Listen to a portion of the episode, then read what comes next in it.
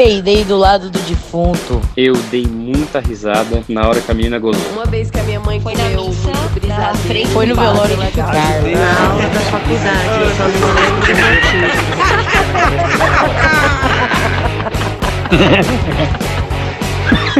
Ah, mas eu ri fazer o quê?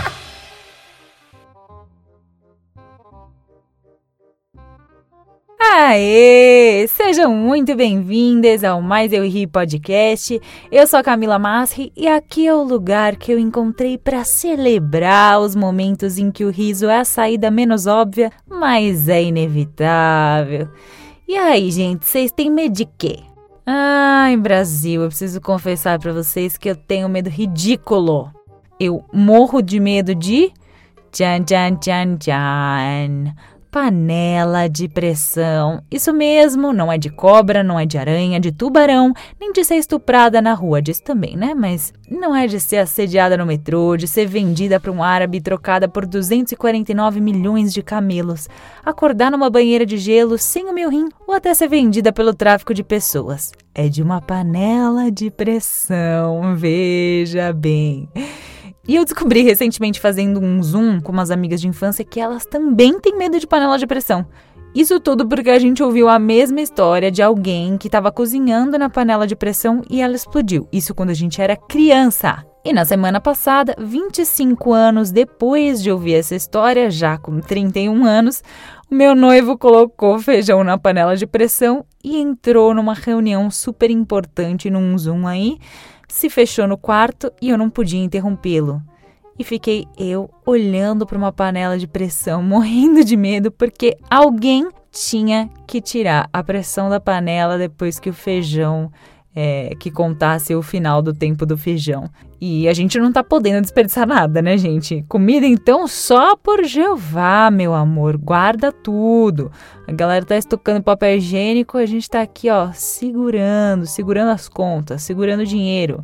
E aí depois, quando eu percebi que o tempo tinha passado e que tinha que tirar a pressão, corta pra eu cutucando o pininho da pressão com uma faca, com o braço esticado como se dependesse da minha vida esticar aquele braço, tremendo da cabeça aos pés. Gente, eu me senti tão ridícula, mas tão ridícula, que não tinha ninguém à minha volta naquele momento. Eu postei no Instagram essa vergonha de 31 anos e ter medo de uma panela de pressão. Ai, ai. E na real, a gente pode aprender a ter medo de qualquer coisa, né? Literalmente qualquer coisa.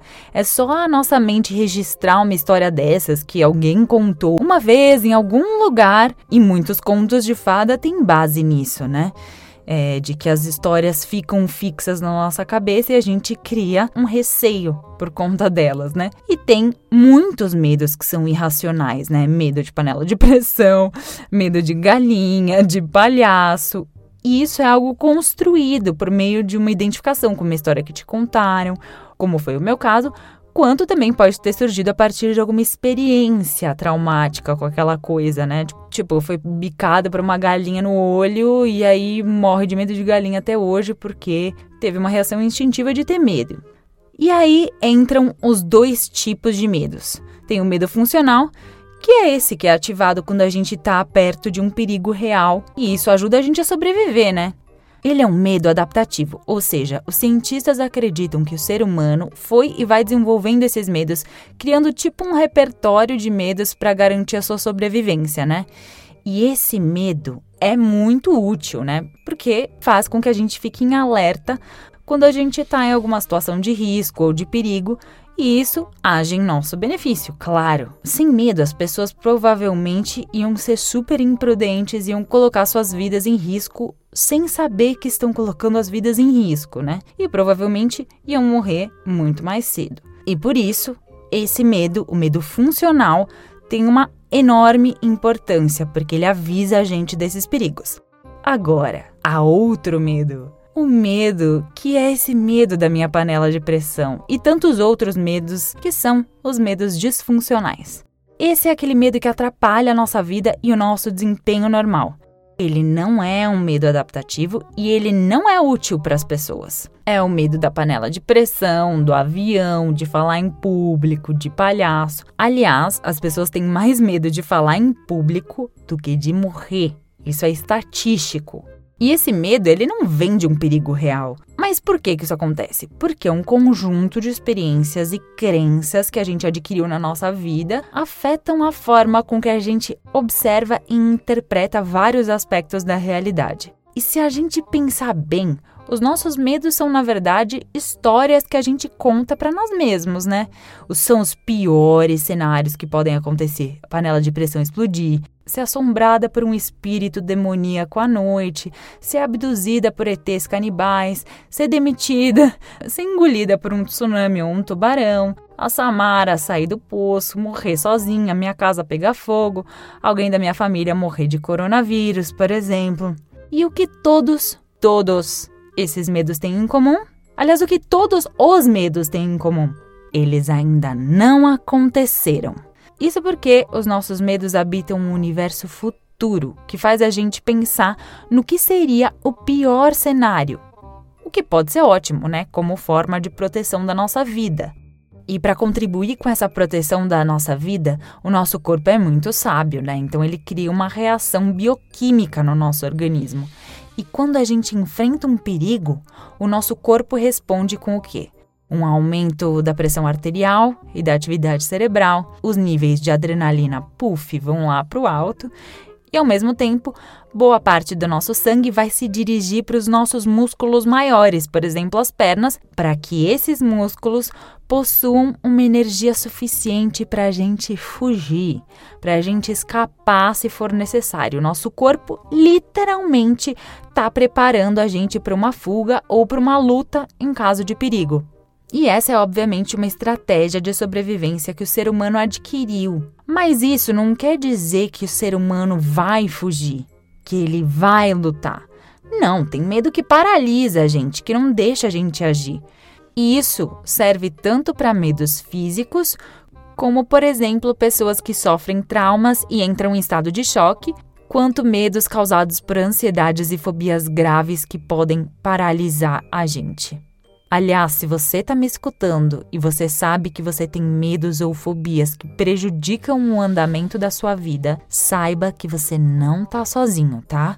Existem vários terapeutas super preparados que são excelentes para ajudar no enfrentamento desses medos. E eu recomendo muito procurar um bom profissional para lidar com eles. Inclusive, tem projetos gratuitos de terapia gratuita online. Dá uma googlada lá que vocês vão achar com certeza.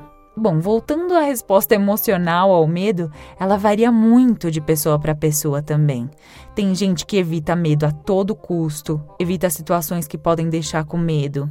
É, por exemplo, tem mulher que não consegue nem gozar por medo de perder o controle no momento em que ela tá gozando. Tem pessoas que têm fobias que não deixam com que elas saiam de casa. Tem gente que tem tanto medo de sucesso que fracassa. E tem muitas pessoas também que são viciadas em adrenalina.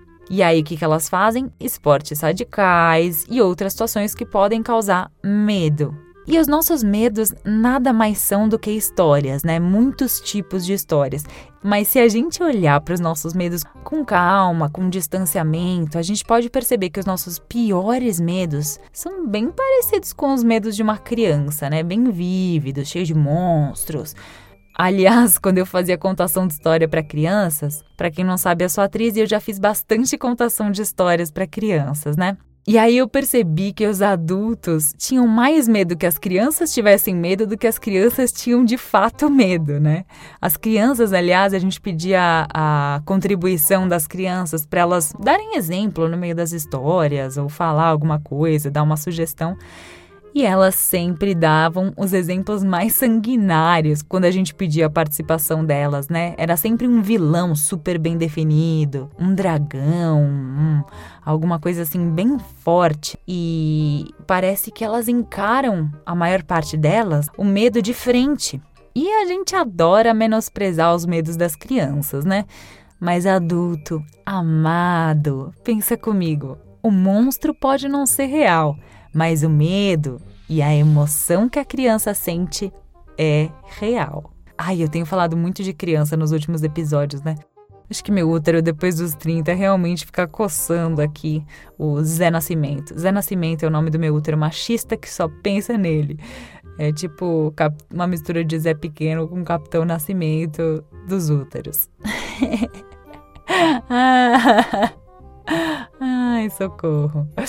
E falando em criança, quem viu divertidamente vai entender isso. Existem cinco emoções universais. Vocês sabiam disso? A alegria, o medo, a tristeza, a raiva e a aversão. Que no filme é retratado como nojinho, porque não deixa de ser, né?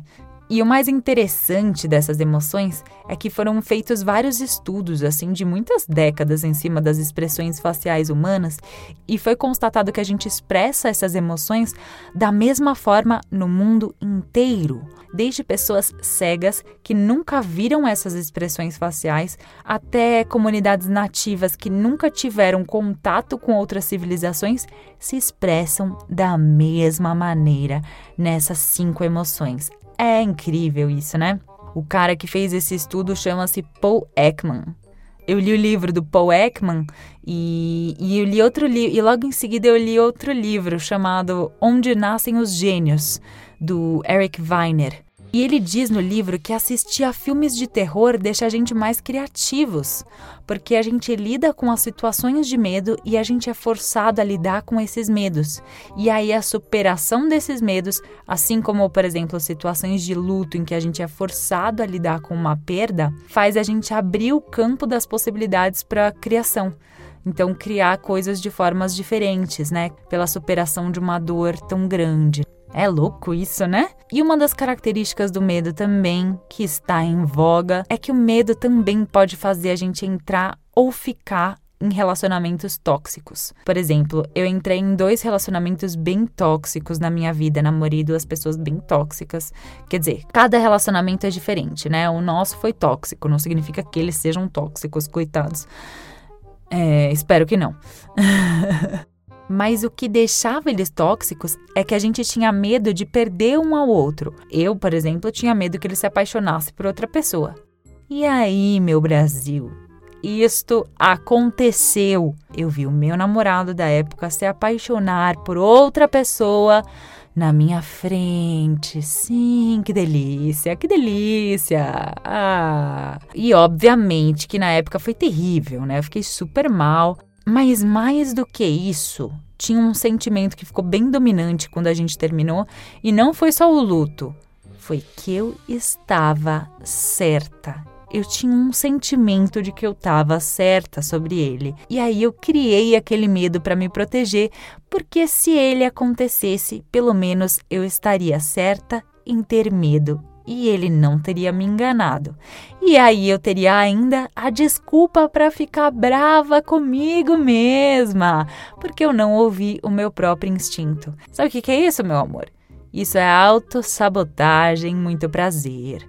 E esse medo maluco, né, de relações tóxicas, vem do quê? De um apego, óbvio, você se apega àquela pessoa, mas vem também de uma identificação. Por exemplo, eu não queria perdê-lo porque eu estava apegada a ele e porque eu me identificava com aquela história que eu criei na minha cabeça para nós. E com o medo da panela de pressão, foi a mesma coisa. Eu me identifiquei com aquela história e me apeguei à sensação de que aquela panela de pressão podia me causar um mal físico. Mas o que aconteceu comigo depois que eu e ele terminamos foi uma loucura. Foi surpreendente, porque veio uma sensação de libertação muito grande. Eu percebi que aqueles medos, eles não eram meus, que eu não sou uma pessoa ciumenta na essência. E, aliás, a minha teoria é que ninguém é ciumento na essência. Eu descobri que eu não sou uma pessoa ciumenta na essência, mas que o nosso relacionamento era tão tóxico que acabou me deixando assim. E aí eu nunca mais sofri com ciúme, nem eu tendo ciúme de namorado, nem namorado tendo ciúme de mim, né? E aí me veio uma frase da Virginia Woolf, que é incrível essa mulher. É muito mais difícil matar um fantasma do que uma realidade, né? E como eu disse, os nossos medos são realmente histórias. Mas se os medos são histórias, então nós somos os autores dessas histórias. Aham! Plot twist. A gente que cria esses medos. E, assim, nós somos os únicos capazes de mudar essas narrativas aí, galeres. E eu fiz muita terapia para superar muitos medos e ainda trabalho muito para superar é, os que eu adquiro todo ano, né? Inclusive, inclusive aqueles medos silenciosos, rastejantes, quarentenísticos que deixam causam aquela ansiedade, aquele estresse e que deixam a nossa vida bem mais dura, né? Enfim, eu recomendo terapia a todos. Acho que o nosso governo poderia adicionar um vale terapia para nós. Como eu tô toda de citações ultimamente, tenho lido bastante nessa quarentena, né? Tô com bem mais tempo livre. É, eu li uma frase do Nelson Mandela que eu acho que cabe muito, que é eu aprendi que a coragem não é a ausência de medo, mas é o triunfo sobre ele. O homem corajoso não é aquele que não sente medo, mas aquele que conquista por cima do medo. Nelson fucking Mandela maravilhoso. Enfim, galera, minha recomendação para essa quarentena é: se der medo, vai com medo mesmo. Estamos chegando ao fim desse episódio quarentenístico, medroso. Esse episódio cheio de, de citações de pessoas fodas. É isso. Beijos e até semana que vem!